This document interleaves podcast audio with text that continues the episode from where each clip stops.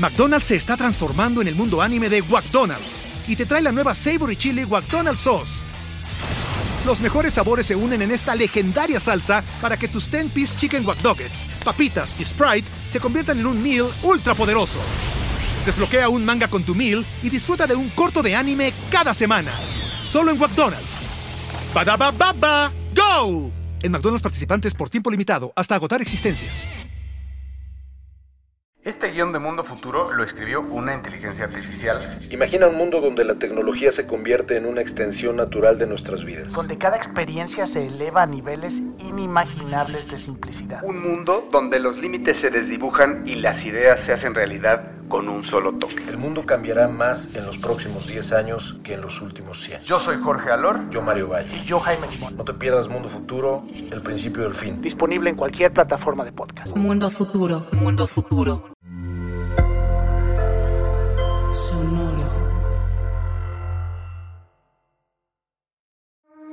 Estás escuchando Espacio Cripto, un podcast que te ayudará a entender la fascinante industria de las criptomonedas y mantenerte al día con lo que está pasando en este mercado.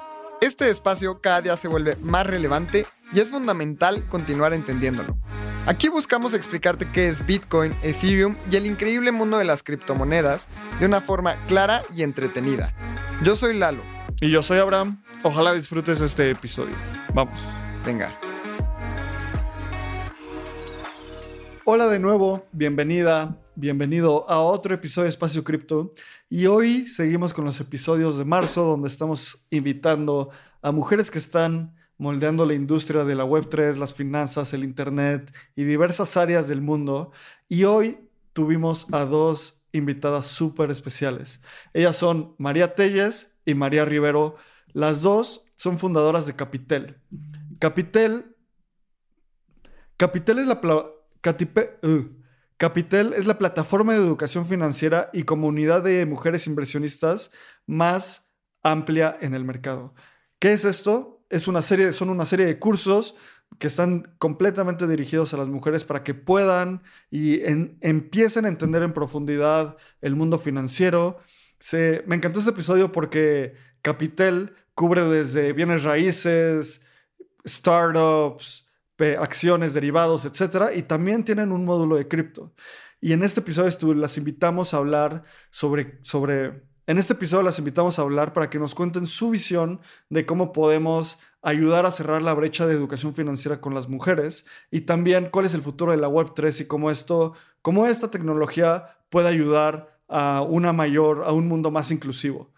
Lalo, ¿cómo viste el episodio? Abraham, me gustó, me gustó muchísimo también porque hablamos mucho sobre el tema de educación y sobre cómo es que las personas podemos aprender cualquier tema si es que lo hablamos abiertamente, no tomamos conceptos súper específicos y más bien nos enfocamos a enseñar y aprender de la manera más sencilla posible. Y creo que esto es súper importante porque si no entendemos los conceptos, si no entendemos los temas básicos de una manera adecuada, nos perdemos por completo. Entonces, esto es lo que más me gustó con, con María y María, porque las dos se llaman Marías. y esto fue de, las cosas que más me gustó de este episodio. Además, divagamos un poquito sobre el futuro de cripto y cómo es que lo vemos. Y esto también se me hace súper importante porque creo que la tecnología va para allá y es como si ahorita tuviéramos que hablar de por qué la red 4G o la 5G es importante, pero para nosotros sí es obvio y esto va a ser obvio en algunos años, al menos es lo que nosotros esperamos. Abraham, ¿qué es lo que más te gustó? A mí también me encantó entender su background. María Telles nos contó que estudió Derecho, luego hizo un MBA y luego trabajó más de cuatro años en Nueva York en diferentes bancos. Luego también estuvo en fondos de, de capital de riesgo, en Venture Capital. Justo trabajó con Héctor Sepúlveda de Nazca y también, si te interesa conocer más sobre Héctor y sobre Nazca, puedes ir al episodio 83, perdón, al episodio 82 de Espacio Cripto. Ahí grabamos con él y platicamos sobre Venture Capital. Y también es súper interesante el background de María Rivero, que lleva más de 15 años dirigiendo una empresa de, vinos. Y es la CEO de esta empresa de vinos. Y volvemos a validar cómo básicamente la educación financiera y la Web3 son para cualquier persona. No tiene que ser alguien que esté muy clavado en finanzas, alguien que lleva, una, una mujer tal vez que lleva mucho tiempo en el mundo de los negocios, cualquier persona puede entrar. Me encantó ver cómo esta convergencia de las diversas, de los diversos skills que tienen lo están, lo están empujando para crear esta empresa de educación que va muy alineada con los valores de espacio cripto. Así que escucha todo el episodio. También antes de empezar recuerda que te puedes sumar a la comunidad de Telegram. Eh, la comunidad es t.me diagonal espacio cripto. Búscanos en Telegram, también arroba espacio cripto en Twitter y ahí puedes irte a la comunidad. Ya somos más de 1600 personas hablando sobre Web3 y sobre esta tecnología todos los días. María, María, María Telles, María Rivero, bienvenidas a Espacio Cripto, ¿cómo están? Gracias, Abraham. Muy bien, muchas gracias. Todo bien, todo en orden. Gracias, gracias por invitarnos, Abraham. Qué padre estar aquí. Buenísimo. Pues este es otro de nuestros episodios de donde estamos invitando a mujeres construyendo diferentes cosas en la industria financiera, en Web3. Y justo hoy trajimos a María y a María para hablar de Capitel y todo este esfuerzo educativo que están haciendo, que nos conocimos alrededor de hace un mes y empezamos a platicar y creo que Luego, luego yo sentí una alineación cultural entre la misión de Capitel y la misión de Espacio Cripto. Solo Capitel con una misión mucho más enfocada hacia las mujeres. Y antes de entrar y empezar a platicar qué es Capitel, me encantaría que nos contaran cuál es su background, cuál es, eh, qué estudiaron cada uno de ustedes, dónde han trabajado. Entonces, si quieres, empecemos contigo, María Rivero. Ok, este, yo estudié Relaciones Internacionales en el TEC de Monterrey. Eh, hice por ahí unos intercambios en, en, Colombia, en Nueva York. Me enamoré de la ciudad. Este, y me he dedicado eh, al tema del vino, lejos de los temas financieros. Yo manejo una empresa que se llama RG, RGMX o Rivero González, los vinos. Ahora también con, con RG NY en Nueva York. Tenemos también un viñedo allá. Eh, mi experiencia ha sido pues eh, muy intrapreneur porque ha sido un emprendimiento dentro de un negocio familiar. Este, el tema de finanzas ha sido siempre distante para mí eh, y creo que en parte es parte de la motivación que, que nos trajo a, a, donde estamos en Capital, ¿no? Pero mi expertise más bien ha sido montando negocios de entrepreneurship 100%. Claro, y creo que cuando emprendes es un camino muy de muchísimo hustle, ¿sabes? Y como decimos en, en el espacio cripto, como gente construyendo las cosas es muchas veces lo, la gente que hace que progrese, no sé, la tecnología, la sociedad, la economía, porque en el momento en el que estás emprendiendo y estás creando, estás como trayendo valor a la mesa, ¿no? Cuando estás tal vez trabajando tienes que construir en el valor de alguien más.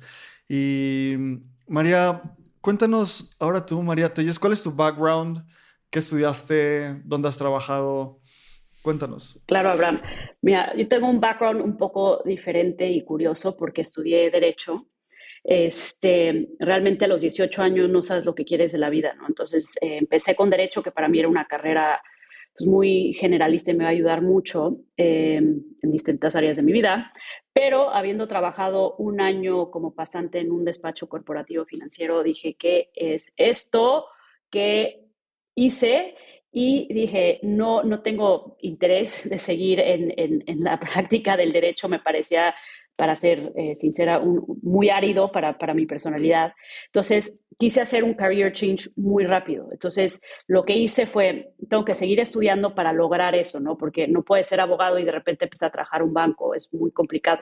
Entonces, me fui a hacer muy chiquita mi MBA, que no lo recomiendo porque el MBA realmente sirve más cuando tienes experiencia de, trabajo. Entonces, quien quiera hacer un MBA, trabajen un par de años y después vayan a, a hacerlo, no lo hagan después de la carrera, pero bueno, para mí fue una, un buen pivot para poder lograr eh, meterme en, finanzas.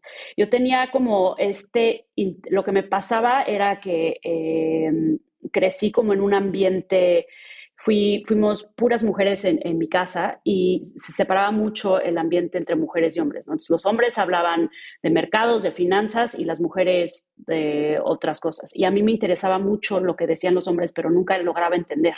Entonces, parte de mi, mi, mi razón de ir hacia finanzas, de ir a banca, fue el poder entender. Entonces, hice este, este MBA en España, en el IE, eh, un año y de ahí eh, pude conseguir trabajo en Nueva York, en Merrill Lynch, eh, donde empecé mi carrera ya en finanzas como analista de primer grado. yo ya era mucho más grande que todos los analistas, pero pues bueno, por algún lugar, porque todos salen recién de la carrera, yo estaba entre qué carrera, un año MBA, entonces sí era definitivamente la más grande de la clase de analistas, pero eh, ahí pude empezar mi carrera financiera. Trabajé un año para Merrill Lynch, cuatro años para Deutsche Bank en Nueva York, un año para UBS, hasta que un día eh, me encontré con Héctor Sepúlveda, fundador de Nazca, Fondo de Venture Capital en, eh, Venture Capital en México, y eh, me invitó a trabajar con él, yo sin saber de la industria de venture, y este empecé trabajando en Nazca y ahí fue cuando me, enamoré de lo que es el emprendimiento, los emprendedores, lo que se puede lograr con esta idea, este romance que tienen los emprendedores con, sus ideas, esas ganas de salir adelante, esa hambre y esa ambición. Entonces he estado en Venture em, desde hace casi seis años. Esto es bien interesante y un saludo a Héctor porque también ya estuvo aquí en Espacio Cripto y es una gran persona. Es un gran episodio también. Las personas que quieran entender un poco cómo se invierte en el ecosistema y no solamente en el ecosistema cripto, sino en general. Y me encantaría saber, Marías, cómo es que llegan a conocerse y empiezan a crear un proyecto juntas y ahorita qué es Capitel y su misión. Así que cuéntanos como esa historia de cómo llegaron a, a emprender juntas. Este, ahorita estábamos contándole a, Abraham cómo nos conocimos, ¿no? Nos conocemos de, de, la vida. Yo creo que no nos acordamos el momento exacto porque ya son muchos años. Somos, este, nos conocimos por amigos en común. Y, y Teyes, mi tocaya y yo siempre tuvimos este tema en donde además de, de, ser amigas y irnos a la fiesta, siempre hablábamos de temas profesionales, ¿no? Eh, ¿Cómo vas tú en tu carrera? ¿Cómo voy yo? ¿Qué quieres? Como que nos mentoreábamos una a otra mucho. Y a últimas instancias, eh, las conversaciones se dirigían más hacia hagamos algo juntas, ya como qué podemos hacer o, a ti qué te gustaría. Este, y en uno de esos desayunos aquí en la Ciudad de México, eh, creo que nos fuimos del desayuno decidiendo que queríamos hacer algo juntas, pero sin una idea, ¿no? Algo de mujeres y algo juntas. Y creo que, corrígeme, Telles, eh, pasó como un mes y creo que por ahí hubo un intercambio de WhatsApps de, oye, tú, este, ¿tú cómo inviertes? Yo preguntándole a María, porque es un, un, expertise que María claramente pues tiene y conoce de estar en el mundo de las finanzas. Yo no me sentí muy perdida. Yo, al revés que María, vengo de tres hombres y yo soy la chiquita, la única mujer, en donde sí escuché todas las, las, historias y era parte de, pero también me sentía un poco más perdida y no había a lo mejor la misma expectativa de que yo hiciera algo con mi dinero fuera financieramente responsable como, como mis hermanos, ¿no? Entonces en esta pregunta fue como, oye, ¿qué haces con tu dinero? Porque pues, no sé qué hacer con el mío, tengo algo de liquidez que, que, he logrado y no sé qué hacer. Y, y, de ahí María luego, luego se arrancó en primera con una idea y otra y creo que de ahí fuimos construyendo un poco a decir, el, la oportunidad grande que encontramos es que las mujeres no tenemos educación financiera y creo que tampoco los hombres, no nadie nos la, nos la provee, no es algo que te da la escuela, no es algo que, pero en las mujeres existe todavía un hueco más grande porque no hay esa expectativa de que ellas lo hagan en sus casas o para sus familias. Y, y de ahí nació un poco la, la, misión que por lo menos a mí como, como en este sentido de emprendedurismo me encanta que, que algo, tener algo mío propio fuera de mi familia, algo con una cofundadora tan, tan especial como mi tocaya este, pero además algo en lo que genuinamente podamos cambiar el tejido social de, de México, ¿no? Y podamos hacer un, un, cambio positivo. Sí, y creo que María dice algo súper importante. Parte de nuestra misión, como ya la mencionó María, es algo que nos inspira a las dos, nos motiva a las dos, y es una necesidad que las dos hemos visto puntualmente. Y yo lo, lo, siempre lo digo, a mí nadie me enseñó yo tuve que meterme a trabajar para poder aprender. Entonces decidimos este, hacer este programa de educación y empezar eh, dando educación financiera a las mujeres. Y generar una comunidad, ¿no? Creo que lo hablamos ya de, nuestra relación. Siempre tuvimos eso, María y yo, siempre nos encontramos en ese punto en el, oye, cuéntame cómo vas o, cómo le haces. Y fuimos muy abiertas en nuestra comunicación y eso es raro de, encontrar. Entonces creo que es, eh, la misión pues es la, educación financiera y, y generar esta comunidad para las mujeres, ¿no?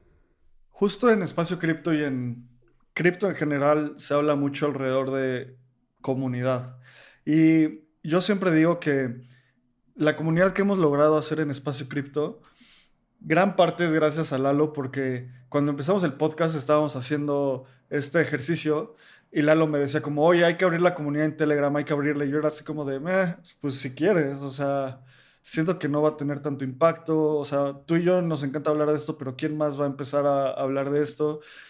Y cuando abrimos la comunidad, me di cuenta del poder que tiene eso. Y siempre cuento la historia de nuestro querido Crypto RUMD, que creo que ya se las conté, que una vez me metí a ver las estadísticas de Telegram. Llevamos como dos meses en, Telegram, fue por ahí, a, pues no sé, mediados del año pasado. Y en eso vi, y, yo era la persona que... La tercera persona que más mensajes mandaba, mandaba como 30 mensajes al mes. Lalo era la segunda, mandaba como 35 y Crypto Reum mandaba 170. Una cosa así, y, era, y yo dije, ¿quién es esta persona? O sea, todas las personas que entraban decían, él decía como bienvenidos o bienvenida a Espacio Cripto, y este elemento de comunión se vuelve muy importante, sobre todo cuando buscas empoderamiento o buscas que alguien te escuche, que creo que es algo que ustedes pueden hacer muy y logran hacer muy bien para la comunidad de mujeres en Capitel. Y creo que una de las cosas que más, que, es importante analizar es lo que dicen de que las mujeres no tienen la educación financiera. Hay muchísimo detrás de eso, ¿sabes? O sea, hay muchísimo y, podríamos hablar horas de básicamente el heteropatriarcado y cómo no se espera que las mujeres tengan este rol de conocimiento financiero. Y algo que va muy compaginado con, con los ideales de Web3 es que la gente tome control de su dinero y que la gente obtenga libertad financiera. Y este término de libertad financiera puede ser un poco ambiguo. Me encantaría si nos, nos pueden empezar a, a, ayudar a entender y definir ustedes cómo entienden la libertad financiera. María Telles, ¿cómo Capitel entiende la libertad financiera? Claro, nosotros creemos que el conocimiento es poder y el poder es libertad. Entonces, nosotros em, educamos a las mujeres para que tengan el conocimiento para poder tomar sus propias decisiones financieras. O sea, no nada más, nuestro programa no nada más va en, eh, se, o se queda en la parte educativa de conocimiento, sino les ayudamos a la aplicabilidad a través de unos toolkits que hemos generado de cómo ese conocimiento se puede convertir en algo accionable. Entonces, para nosotros ahí está eh, la libertad financiera cuando una mujer toma el control de sus finanzas y el control significa poder tomar decisiones sobre su dinero, sobre sus finanzas, sobre cómo crea un, este, cómo, cómo crea un portafolio de inversión, qué tiene que haber dentro de ese portafolio de, inversión, eh, qué compra, qué vende, qué le, qué le conviene a ella como su perfil de riesgo, etcétera. Creo que en una de las, de las eh, juntas que tuvimos, o de los, yo hice un par de desayunos en Monterrey para platicar el proyecto y, venderlo el, el primer eh, este, curso, ¿no? Y en una de las primeras conversaciones salió algo muy padre porque decía, yo, yo les decía que no estábamos seguras de usar la palabra empoderar, porque está muy trillada la palabra, ¿no? Y alguien eh, de las invitadas ahí decía, bueno, pero ¿qué es empoderar? Y decían, es que empoderar es sacar el poder que tienes tú misma adentro y utilizarlo. Este, y nosotros, como bien dijo María, esa cadenita de educación, poder, poder, libertad, ¿no? Creemos que el, el sacar ese poder y utilizarlo te da esa libertad, pero para sacarlo necesitas la educación y las herramientas para sentirte segura. Entonces, esa es la cadenita que nosotros este, vemos. Y creo que libertad también tiene mucho que ver con, porque muchas de nuestras eh, socias eh, que toman el curso no necesariamente a lo quieren manejar su dinero directamente después ellas o a lo mejor como quiera van a seguir con asesores o con su esposo, pero sí hay una libertad en entender y en saber y en, y en a partir de ahí tomar decisiones, ¿no? Sí, es que justamente el conocimiento es como un sub y baja, en donde si tienes más conocimiento, entonces el miedo baja. Si subes tu conocimiento, el medio baja, e igual, si no tienes conocimiento, tu, es tu miedo es mucho más alto. Entonces yo creo que esto es súper importante porque una vez que vas conociendo y vas educándote, el miedo deja de existir y te empiezas a empoderar, como mencionabas, María. Empiezas a decir, ok, no es tan difícil entender el interés compuesto. Y ahora nos vamos al siguiente paso y al siguiente, pero yo creo que es como esa escalerita del paso número uno, y yo creo que ese es el más importante, ¿no? Tomar la decisión consciente de que quieres saber. Y creo que eso es súper importante. Otra, otra cosa que nos hemos dado cuenta a través del programa es que muchas de las mujeres ya tienen ese conocimiento, nada más que todo el lenguaje técnico alrededor es lo que asusta. Entonces, cuando nosotros hacemos o, eh, o creamos ese puente entre el conocimiento, la palabra técnica y lo que ellas ya sabían, queda, o sea, es realmente ahí es donde se están empoderando y ellas solitas se están dando ese poder y, se están creando la confianza en sí mismas, que no, que no estaban en el hoyo, como diríamos, o no, no, no estaban en, en, un cuarto oscuro, sino que realmente sabían de qué se trataban las cosas, nada más que el nombre técnico o el tecnicismo no era algo que ellas conocían. Y muchas veces esa es la barrera, ¿no? El, el puro lenguaje es barrera y dices, sobre todo nos pasa con la generación de, las socias que tenemos eh, un poco más grandes. Está mi mamá en el curso, por ejemplo, y en el programa, y saben muchísimo, pero simplemente era el lenguaje lo que las sentían que no sabían, ¿no? Claro, y creo que me encanta esta frase de que el conocimiento nos hará, libres. Un sub, o sea, súper filosofía de, de Sócrates. Y creo que entendiendo este punto, también se me hace súper poderoso eso porque, como dicen, tal vez una mujer después de obtener todo este conocimiento diga, pues lo mejor para mí es que haya asesores financieros y que yo les dé mi capital y listo. Y, eso ya es una eso ya es una decisión informada. Eso, y, es una decisión porque dicen, pues la verdad puede que ni me interesen las finanzas, ya entendí que es un futuro y me da flojera, mejor que lo haga alguien más. O sea, y, empatizo mucho con eso, ¿sabes? O sea, yo cuando entré a cripto, pues entras medio porque, pues sí, porque, por la especulación y por el trading.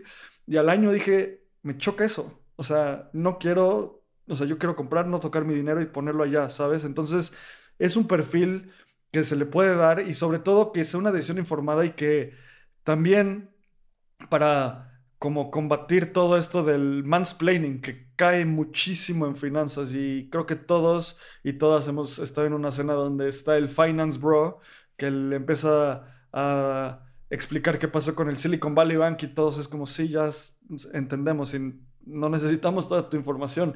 Y ahora me encantaría entender y que nos cuenten ustedes cuáles son los principales factores que ven hoy en día que están limitando a las mujeres de obtener el control de su dinero y sus finanzas. Nos han platicado un par de ese tipo de, factores que están viendo. Y María Rivero, me encantaría que tú nos cuentes cuáles son esos factores que estás viendo y que has visto en Capitel. Eh, pues yo creo que con, temor a, repetirme, pero, pero es la falta de cercanía, o sea, la falta de conocimiento viene por la falta de, cercanía, de, realmente no, no tener oportunidad en donde ver estas cosas, ¿no? Este,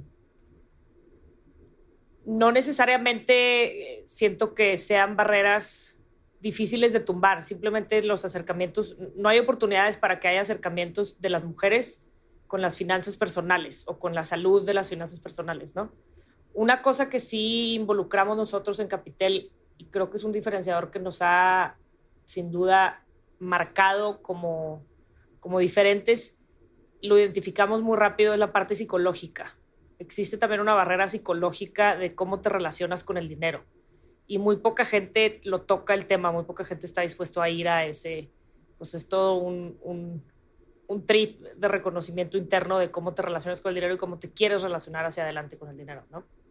Entonces creo que la falta de cercanía, la falta de, acercarnos y verlo desde una perspectiva psicológica, eh, el lenguaje que ya dijo ahorita mi tocaya también, este, creo que esas son de las tres que hemos identificado como más comúnmente. ¿Y cuáles, cuáles son de esas tres las formas de vencerlas? O sea, creo que, que hemos hablado de esto, pero creo que es súper importante que la mayoría es como mental o al menos es, lo que nos han platicado. Entonces, ¿cómo es que las mujeres vencen esas barreras y cómo es que ustedes la abordan? O sea, aparte de la educación que ya eh, platicamos, que es muy importante, hay otro, otro factor importante, es el, tema del miedo. Entonces, ¿cómo, cómo vences ese miedo? es más, va más allá de la, de la educación. Bueno, la educación es una parte, pero lo que hemos creado es y regresando al, espacio de comunidad, o sea, el crear un espacio donde ellas se sienten seguras, donde se puede hacer todo tipo de preguntas, no hay preguntas tontas, este, o sea, nosotros les, les pedimos que participen y la participación se ha dado o como en su caso, en, el, en, su caso de Telegram, hemos tenido mucho más participación de lo que nosotros eh, nos hubiéramos imaginado. Eh, las sesiones duran más porque no dejan de, hacer preguntas tanto a, quien está impartiendo la clase como a los expertos que traemos.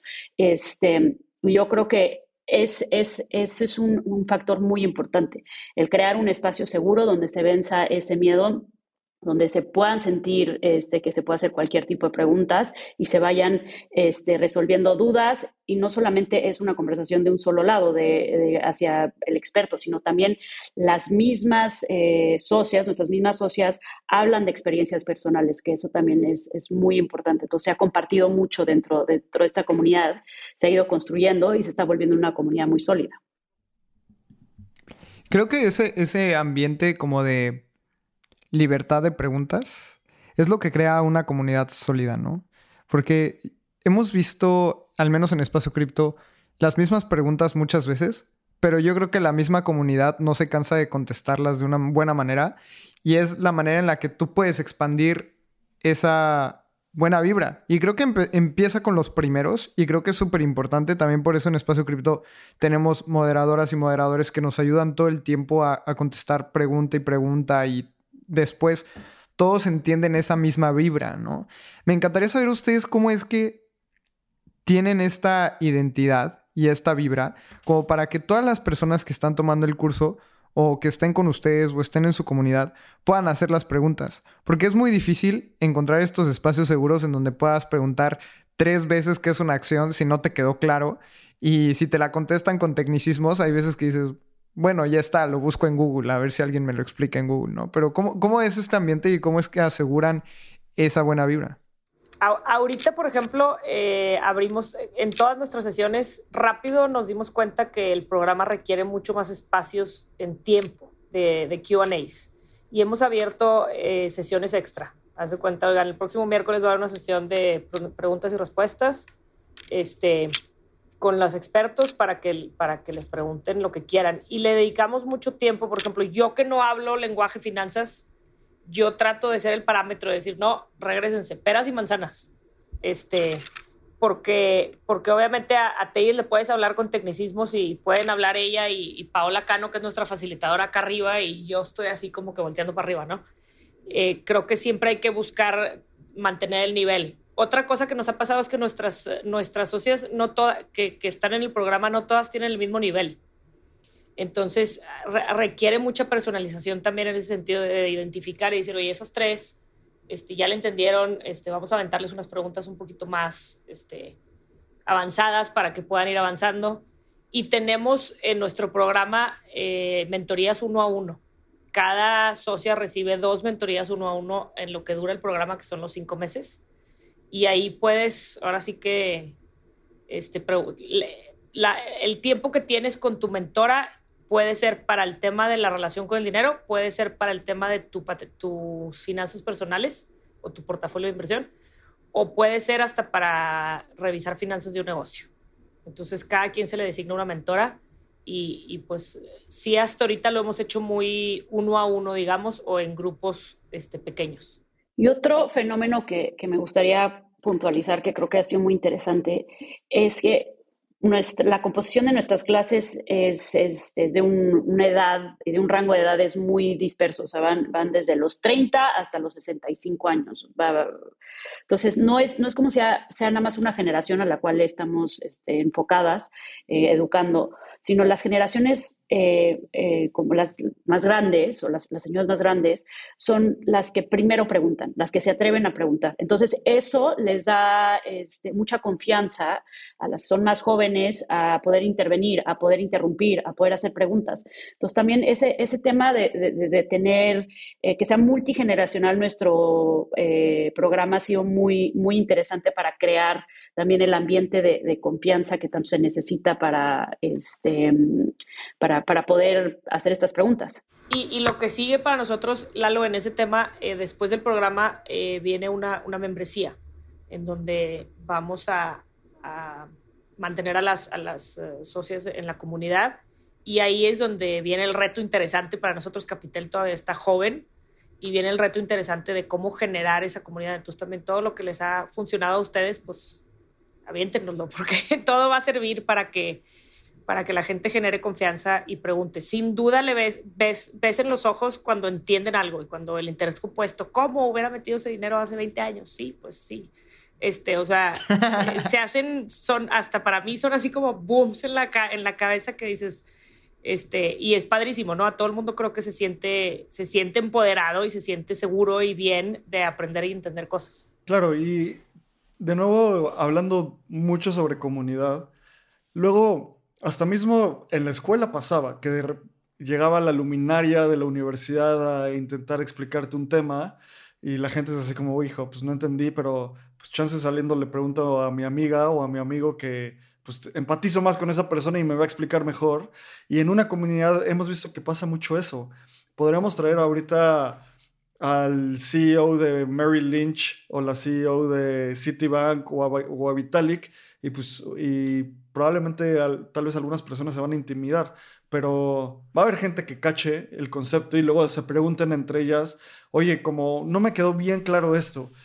Em, y creo que también uno de los valores más importantes de la comunidad y que seguro ya lo ven tal vez o lo van a empezar a ver es cómo la comunión de personas que piensan de forma similar tiene un impacto a largo plazo muy positivo porque se conocen, empiezan a sacar ideas, empiezan a emprender en conjunto y luego Capital se vuelve y Espacio Cripto y cualquier comunidad se vuelve como un semillero de donde salen diferentes proyectos porque es dar el espacio y dar la cultura adecuada para que la gente converja. Y eso es fundamental, el crecimiento de una comunidad.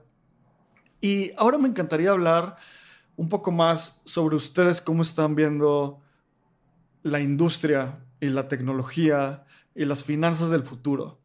¿A qué me refiero con esto?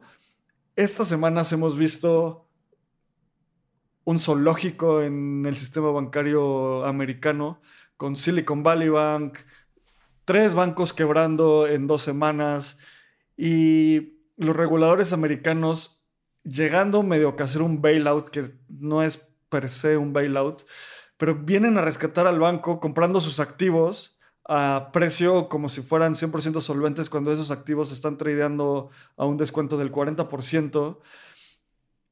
Y de nuevo caemos en este círculo de que podemos seguir entendiendo el dinero, las finanzas, y si a final de cuentas lo tenemos en un banco, pues puede pasar un corralito como en Argentina, puede pasar como el Silicon Valley Bank, puede pasar el Fobaproa. Son cosas que pasan. Puede pasar lo que pasa en Líbano, donde la gente va con rifles al banco esperando que les regresen su dinero. ¿Ustedes cómo están viendo esta brecha? Porque a la mayoría del mundo hoy estamos, no entendemos las finanzas. Eh, ya sea hombre, ya sea mujer, eh, la cultura en México y en Latinoamérica es de no entender las finanzas. definitivamente las mujeres tienen una mayor desventaja y es súper importante lo que ustedes están haciendo. Y me encantaría que nos cuenten ustedes cómo ven que cripto y Web3 puede ayudar a acelerar a que las mujeres obtengan el control de su dinero. Mira, la, la primera parte que es algo que nosotros siempre empujamos, o sea, son, son situaciones macroeconómicas que un individuo no puede controlar, pero lo que sí puedes controlar es cómo y dónde inviertes tu dinero, ¿no? Entonces ahí entra el, concepto de diversificación. Nosotros, parte esencial del programa enfatiza el tema de diversificación. ¿Por qué? Porque si llega a pasar estas, estas situaciones, el, tema de diversificación te protege, ¿no? Es, es el, el, el, racionamiento, el raciocinio básico de la diversificación es eso. Entonces, siempre estamos muy enfocadas y pedimos, o sea, y, enfatizamos el, tema de diversificación para, para, nuestras socias en todo tipo de, de activos, en, en, bancos, en tipo de activos, etcétera. Este, la, la segunda parte, la parte de cripto, nosotros, eh, uno de los módulos lo dedicamos eh, a cripto. ¿Por qué? Porque creemos que es uno de los asset classes que la gente tiene que conocer. ¿Por qué? Porque no es, no es algo que, que, se puede ignorar, no es algo eh, que, no, es, es, algo que ya existe en el día a día, que es, que es una industria nueva, es creciente, es un sistema financiero paralelo al que existe actualmente y que merece la atención. Ya cada quien, y es parte de lo que decimos, la libertad de cada quien, del interés del, del, inversionista de ver si mueve fondos hacia allá o no, eso ya es, de cada quien, pero lo importante es que conozcan el sistema y conozcan que existe este, eh, un sistema diferente al cual un sistema de protocolos, eh, monedas, este, eh, etcétera. Oigan, y entendiendo esta parte de que es un sistema paralelo, y, definitivamente hoy cripto, a pesar de lo que todos los entusiastas y las entusiastas de esta industria quisiéramos creer, eh, todavía falta mucho para una adopción masiva. Y el protocolo, la velocidad no está ahí, eh, la infraestructura no está ahí, pero este tipo de tecnologías tienen un avance exponencial acelerado muy rápido. Yo me imagino como en unos años cripto va a ser como... Hay muchos paralelismos entre cripto y el Internet y uno de los que más me, emociona es cómo hubo países en vías de desarrollo, algunos de los países más pobres del mundo, pasaron del telégrafo, literalmente, a la banda ancha, porque tuvieron un gap de 60 años de desarrollo, 80 años de desarrollo, donde la tecnología avanzó a tal grado, donde la mejor tecnología para, para comunicar era la banda ancha y ya no era tan caro, era más caro poner líneas de teléfono que implementar internet en poblaciones remotas. Yo me imagino que algo así va a pasar en poblaciones vulneradas y en poblaciones que no tienen tanto acceso al sistema bancario tradicional, porque simplemente va a ser mucho más fácil tener ese acceso con, con cripto al dinero. Y, creo que empezar a entender eso desde hoy es una de las cosas que más ventaja nos puede dar a, cualquier persona. Independientemente de que si inviertas tu dinero ahí o no, simplemente entender ese racional de cómo escala la tecnología es algo súper poderoso. Me encantaría que también nos cuenten y la que quiera tomar esta, esta pregunta, María Telles o Rivero, ¿cuáles creen ustedes que son las principales barreras de, de la entrada para que las mujeres empiezan a explorar la Web3? Yo, creo que una vez más viene el tema de miedo, ¿no? O sea, el, el, el Web3 puede ser algo, se oye demasiado técnico, demasiado exótico para gente que es ingeniera, gente que tiene un background muy distinto al mío, este, que se dedica a software, que son gamers. Entonces, por ahí, el, cuando tú no te identificas con algo, te, crea miedo o no lo entiendes, te crea miedo. Entonces, ese puede ser una, una barrera importante.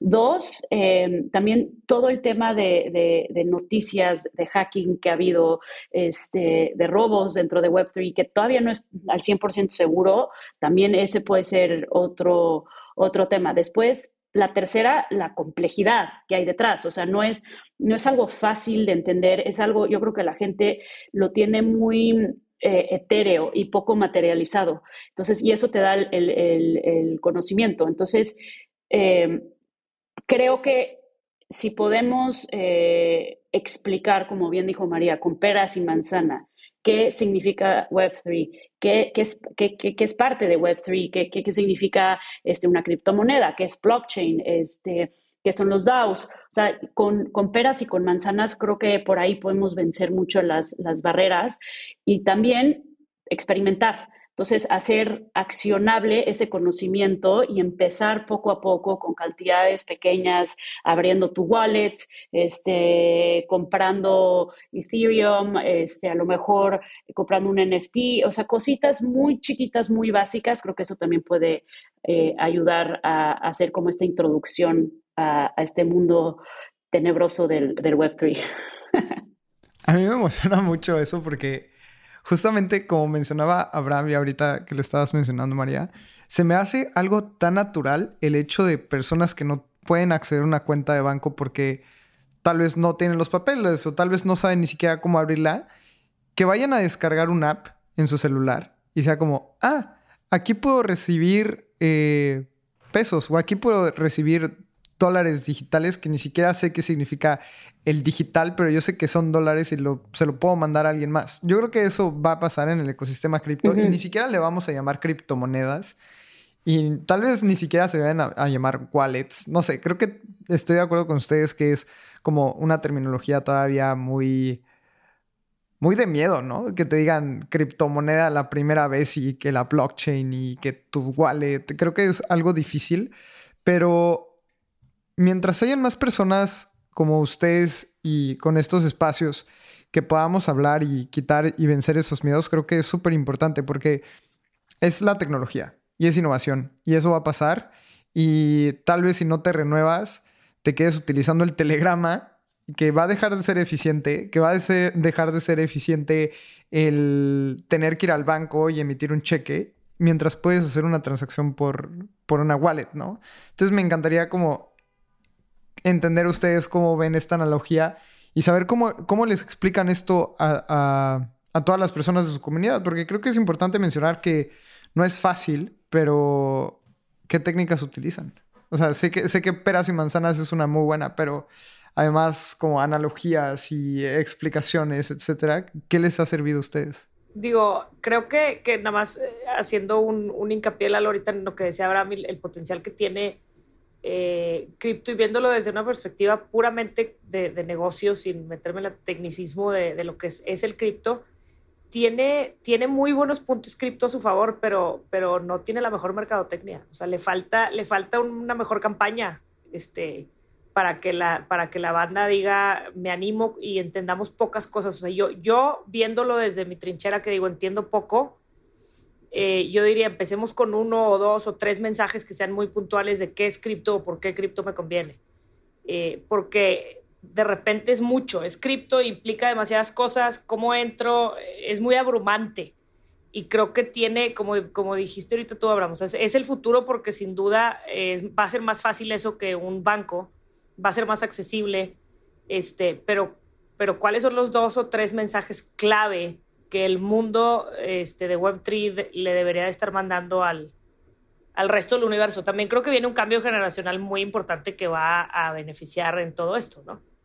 Claro, y creo que ahorita que hablaban de la complejidad de Web3, tampoco ayuda que luego la gente que es más entusiasta de esto es la más técnica y la que más, o sea, se enmaraña intentando explicar las cosas.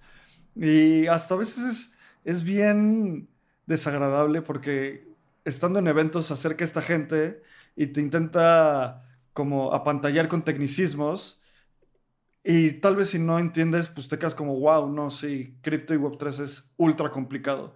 Pero si entiendes un poco es como, bro, no tienes que hablar así, ¿sabes? O sea, puedes hablar de una forma más tranquila, más como ayudando a la gente a entender.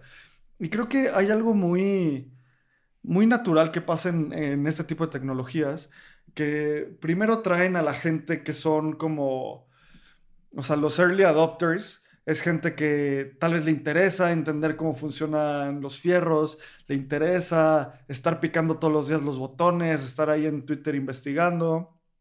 Y poco a poco se van haciendo implementaciones que hacen la, la tecnología más accesible.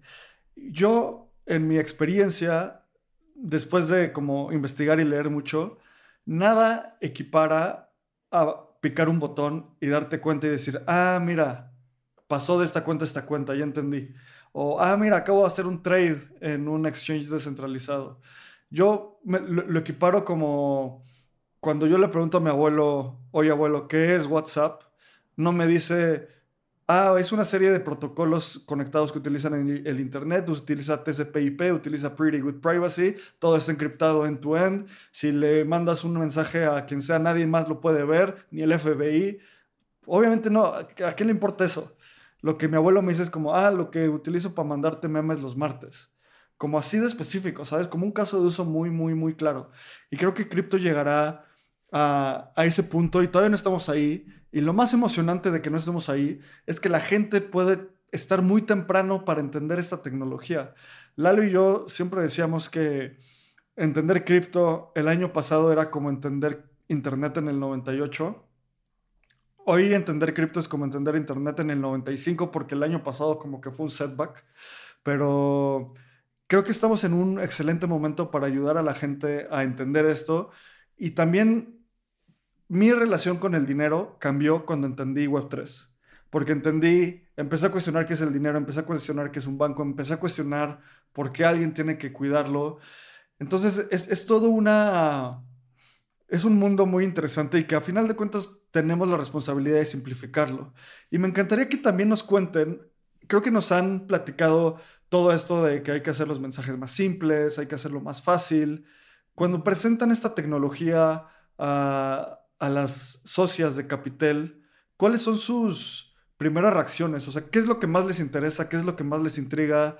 Me interesa mucho saber eso porque eso es una oportunidad para Espacio Cripto y para toda la comunidad cripto para hacer esta, este conocimiento Yo creo que más simple. Hay muy poca información, entonces les interesa, eh, no, no saben ni cómo preguntar ni cómo preguntarlo, entonces no tienen ni idea cuál es la diferencia, o sea, ah, son términos que han oído generalizados, pero que realmente no saben puntualizar qué es qué.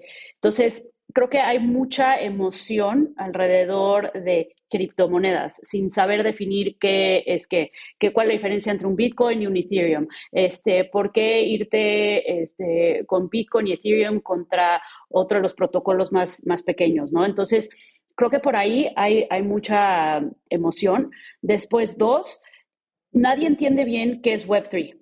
O sea, ¿qué engloba Web3? Web3 es un nuevo tipo de Internet, pero realmente ¿qué necesito? Necesito un nuevo browser para meterme a Web3 o voy a tener que comprarme un iPad especial para Web3. O sea, nadie, yo creo que ha, habido como poca información de cuál es la accesibilidad o, cuál es la definición de Web3. Nada más es un nuevo Internet, pero ¿cómo? ¿No? Este, después, otra cosa que nos, nos ha pasado, ya toda la parte eh, blockchain han oído esa palabra 40 mil veces, pero el cómo funciona y, los casos de, usabilidad de blockchain realmente no los conocen. Entonces, yo creo que por ahí hay, hay tres secciones muy por arriba, que es muy por arriba de todo lo que es Web3 y cripto, que hay mucha oportunidad, mucha curiosidad, porque es como lo, que conocen de primeras. Y, creo que el formato... Sí, siento, siento que es no, dale, María. No, no, no. Iba a complementar nada más que el formato de cómo el programa está diseñado, este, siempre empezamos con la parte teórica, que es la que nosotros repasamos mucho, y, y, un poco lo que dices tú, Abraham, de, no sé si puedo hablar aquí francés o no, pero de no pegarle a la mamada mucho, porque, porque así es, así es el mundo del vino también, y es, híjole, güey, o sea, no, háblales, hay muchas otras formas de explicar las cosas para que la gente te entienda, ¿no? Pero es la parte teórica, luego siempre viene, este, un experto, que también platicamos mucho con, los expertos y nos han tocado unos buenísimos que aterrizan, lo, aterrizan en ejemplos, usamos muchísimo los ejemplos. Este, ¿cómo, ¿Cómo lo aplicarías? ¿Cómo lo has hecho tú? ¿En qué has invertido? ¿En qué no? ¿Cómo te fue? Y al final siempre las preguntas y respuestas. Entonces, como que este, este forma de dividirlo en tres hace que, que exista un dinamismo en el que se rompa ese tema en el que alguien está dando una cátedra que nunca vas a entender, ¿no? No, estoy súper de acuerdo. Creo que me viene a la mente muchísimo el meme de la maestra preguntando que si hay dudas y un niño todo callado dice, ¿cómo voy a preguntar si ni siquiera entendí lo que me explicaste? O sea, si no entiendes nada, no vas a saber ni qué preguntar. Entonces yo creo que es súper importante este primer paso, que, que, sea muy sencillo, utilizar analogías. Justamente me, me encantó lo que decías del, del vino María, porque yo me siento igual cuando me hablan del vino y estoy con una persona que sabe mucho de vino y prueba el vino y lo huele y después hace buches con el vino y es como, no, esto no es para mí, yo nada más me quiero emborrachar, ¿saben? O sea, siento que pasa lo mismo pero en cripto, que es como, yo solo quiero enviarle dinero a Bram, no me interesa si es en la blockchain de Tron, si es en Ethereum, si es en Arbitrum, yo, lo, yo nada más quiero mandarle 10 dólares porque se los debo, ¿no?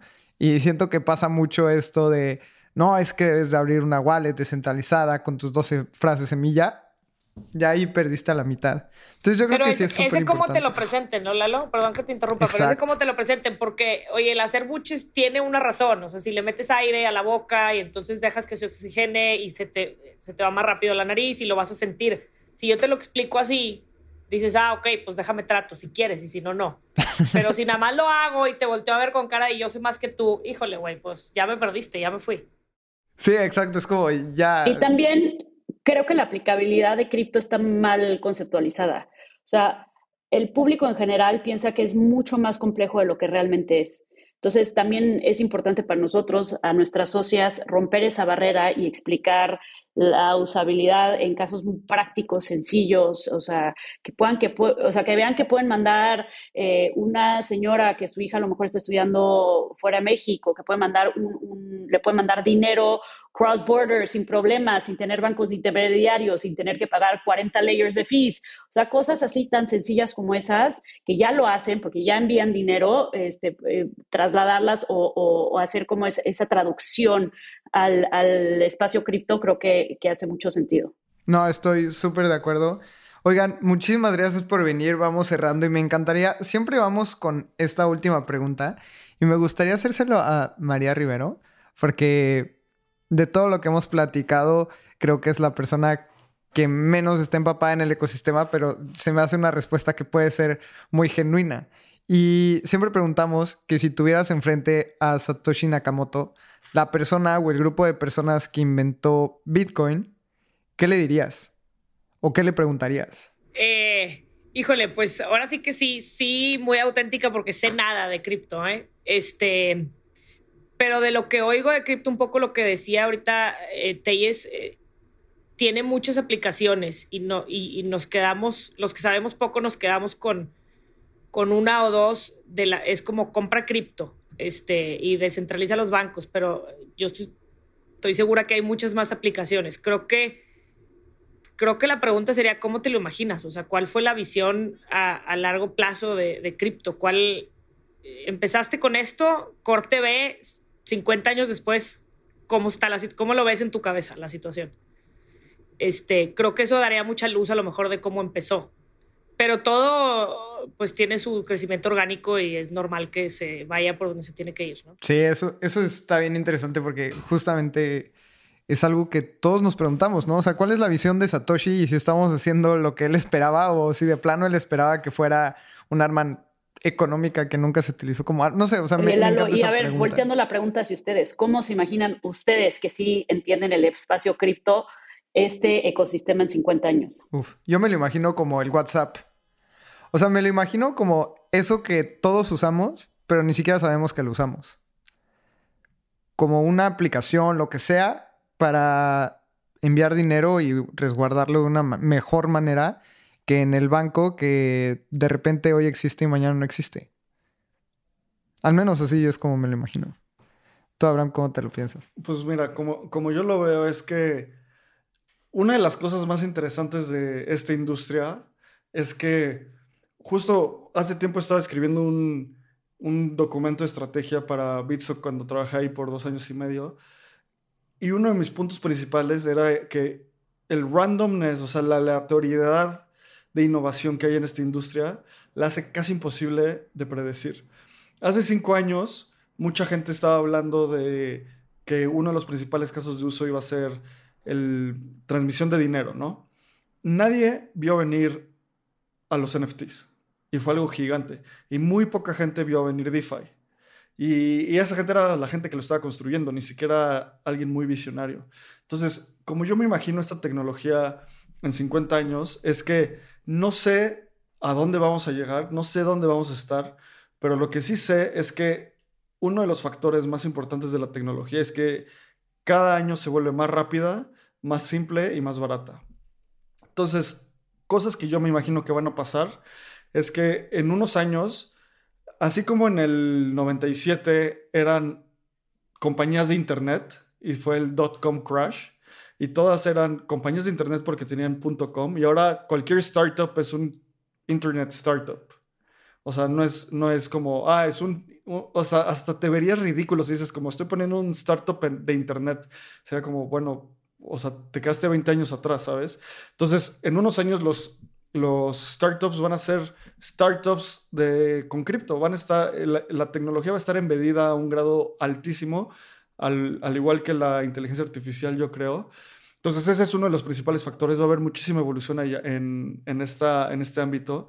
Y otra cosa es que creo que no sé si en algún punto se llegue a desmitificar el, como la tecnología cripto.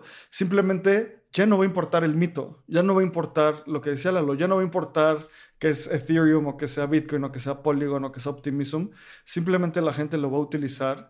Y yo sí, yo sí veo, esto es mi mi take más contrario, yo sí veo que la gente en un futuro va a empezar a migrar su, vida y más allá de su vida física, sino su vida digital, a un polo que hoy no existe o que no es tan claro. ¿A qué me refiero con esto? Hoy por, llevamos 120 años, en, bueno, no, como desde la Segunda Guerra Mundial, con un balance hegemónico, o sea, como 80 años en un balance hegemónico eh, occidental de los Estados Unidos. Los Estados Unidos era la mayor potencia del mundo por el dólar y por muchas otras cosas.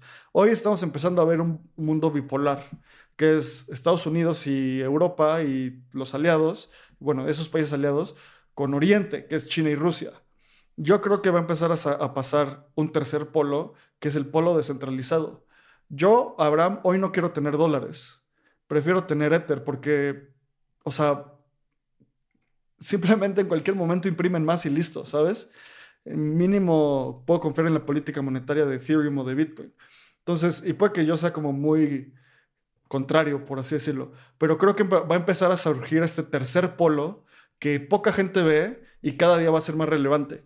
Esta semana, las acciones de los bancos perdieron 52 mil millones de dólares y la capitalización mercado de cripto ha subido 14% es una validación de que hay un tercer sistema monetario global que tal vez la gente no lo ve, pero pues para allá vamos. Y me extendí mucho con mi visión, pero así me lo imagino, María.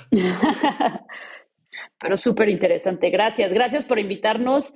Invitamos a toda la audiencia que tenga interés en educación financiera, a todas las mujeres ahí, a que visiten nuestra página capitel.mx. Felices de darles más información. Súper. ¿Y sus redes sociales, cómo se pueden acercar a ustedes, Marías? ¿Cómo les pueden mandar un mensaje? ¿Cómo pueden tener comunicación? No, en redes sociales estamos en, este, en Instagram como Capitel MX este, y por ahí nos pueden contactar. Tenemos Capitel con doble L. Capitel con doble L. Con doble L. Tenemos un email de hello at capitel.mx. Este, y nada, pues estamos emocionadas de empezar. Como dije hace rato, apenas estamos bebés en esta industria, pero sin duda estamos emocionadas por lo que por cómo podemos colaborar. Oigan, muchísimas gracias por, por venir. A nosotros nos pueden encontrar como arroba espaciocripto.eth en Instagram, Twitter como arroba espacio Abraham está como AbrahamCR, yo estoy como Lalo Cripto. Y recuerden suscribirse a nuestro newsletter en donde recibirás tres correos a la semana sobre el ecosistema cripto, sobre noticias. En otro escribimos Abraham o yo, algo libre. Por ejemplo, ahora tenemos una serie de wallets. Y eh, tenemos otro de comunidad en donde hablamos sobre NFTs, metaversos y diversos temas del ecosistema Web3. Así que nos escuchamos en el próximo episodio. Muchísimas gracias por escucharnos. Nos escuchamos en el próximo.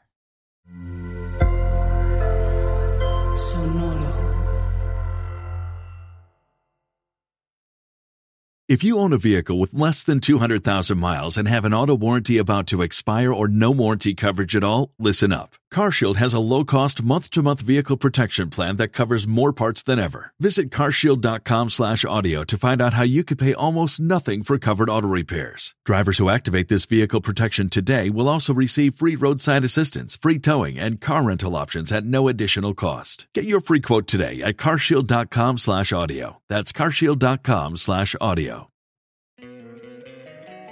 Don't you love an extra $100 in your pocket? Have a TurboTax expert file your taxes for you by March 31st to get $100 back instantly. Because no matter what moves you made last year, TurboTax makes them count. That means getting $100 back and 100% accurate taxes only from Intuit TurboTax. Must file by 331. Credit only applicable to federal filing fees with TurboTax full service. Offer can be modified or terminated at any time.